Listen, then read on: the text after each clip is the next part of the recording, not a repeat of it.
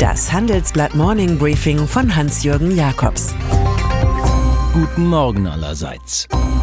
Heute ist Dienstag, der 23. April. Und das sind heute unsere Themen.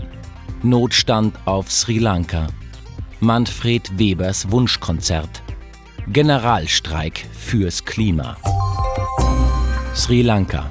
Terror rückt die Ferieninsel im Indischen Ozean, die gerade bei Deutschen zuletzt sehr beliebt geworden ist, in die Mitte der Welt. Es zeigt sich dabei, indische und amerikanische Geheimdienste hatten exakt vor den Osteranschlägen gewarnt, die mit christlichen Kirchen und Luxushotels als Hauptzielen zu 290 Toten und mehr als 500 Verletzten führten.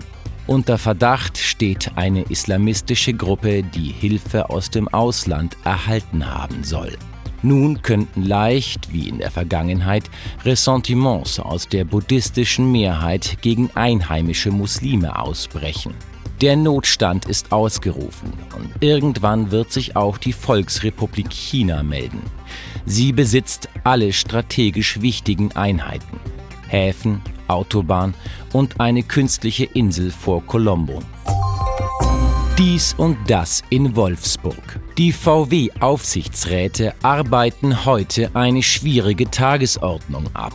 Da geht es zum Beispiel erstmals um den Sparplan von CEO Herbert Dies für die Kernmarke Volkswagen. 7000 Jobs sollen entfallen.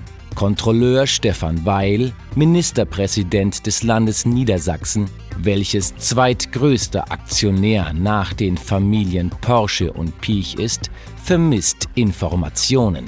Betriebsratschef Bernd Osterloh moniert Verzögerungen beim Start neuer Automodelle.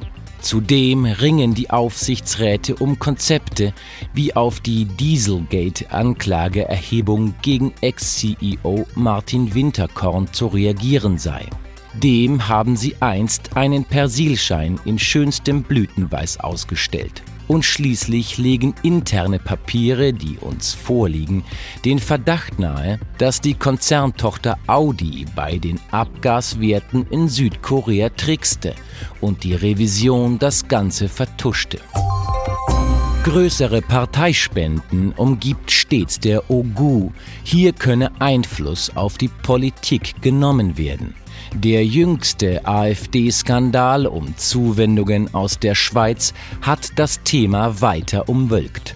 In dieser Gemengelage platzt die Mitteilung des Daimler-Konzerns. Der Vorstand habe entschieden, den Parteien 2019 kein Geld zu spenden. 2018 waren noch 320.000 Euro geflossen, je 100.000 Euro an CDU und SPD und je 40.000 Euro an FDP, CSU und Grüne. Man setze den Schwerpunkt bei Projekten aus Bildung, Naturschutz, Wissenschaft, Kunst und Kultur. Die Diskussion ist eröffnet was der schwäbische Landsmann und CDU-Politiker Thomas Bareis als Einladung für den Rundumschlag verstand. Die Spendennull sei letztendlich verantwortungslos, demokratiegefährdend und dumm. Man sollte keine Dummheit zweimal begehen, rät Jean-Paul Sartre. Die Auswahl ist schließlich groß genug. Warren Buffett und Jorge Paulo Lehmann die Großinvestoren greifen beim Ketchup-Hersteller Kraft Heinz durch. Auf der CEO-Position macht Bernardo Hees Platz für Miguel Patricio, der bisher in Lehmanns Bierimperium AB InBev gewirkt hat. Vom Chef des Milka-Herstellers Mondelez könnte der Neue lernen. Das extreme Kürzen der Kosten habe die Markenartikler zuletzt arg geschädigt. Deshalb steuern alle um, auch wir, sagt Dirk van de Putt im Handelsblattgespräch. Dumm nur, dass die Verbraucher mehr Auswahl schätzen, auch online. Die Tage einer großen Marke, die alles abdeckt, sind vorbei, kondoliert der Mann von Mondolitz. Die deutsche Fintech-Branche haben die genossenschaftliche DZ Bank und die Deutsche Bank einst geadelt, als sie sich mit 25 Prozent bzw. 12,5 Prozent am Hamburger Start-up Trustbills beteiligten.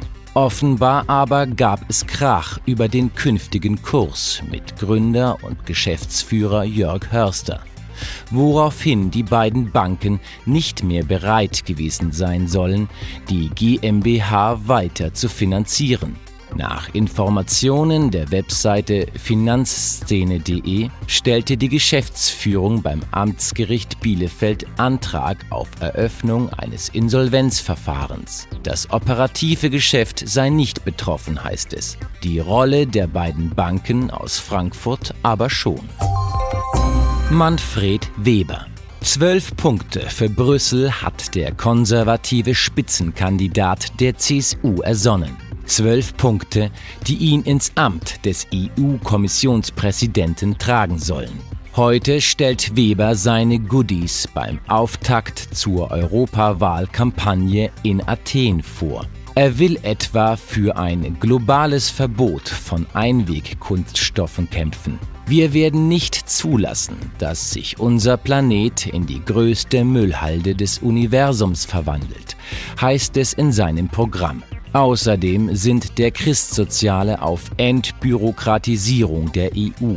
Er will tausend Gesetze abschaffen, eine neue Steuer für Digitalkonzerne, von der joblos gewordene Fabrikarbeiter profitieren sollen und 5 Millionen neue Jobs für Jugendliche.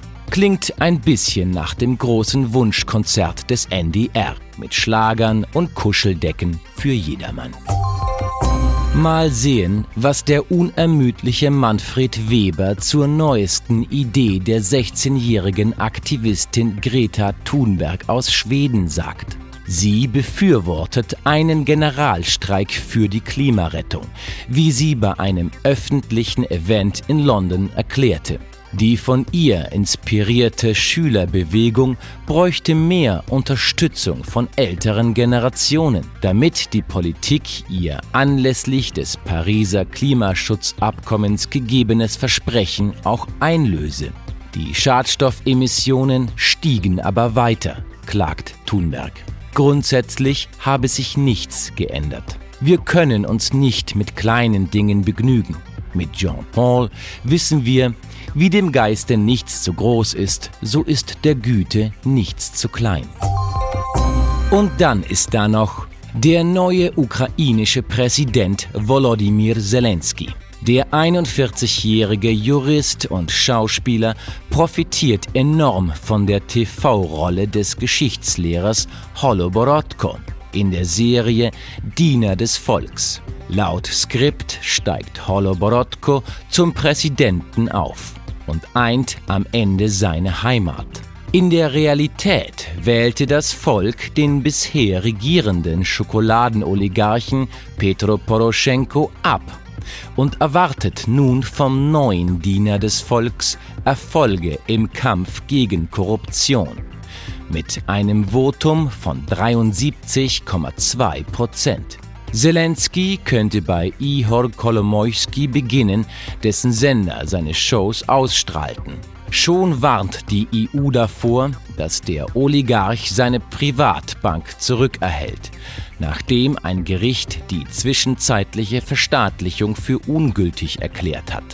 Das alles kam in der Fernsehserie allerdings nicht vor. Ich wünsche Ihnen einen guten Start in die Nach-Osterwoche. Es grüßt Sie herzlich Hans-Jürgen Jakobs.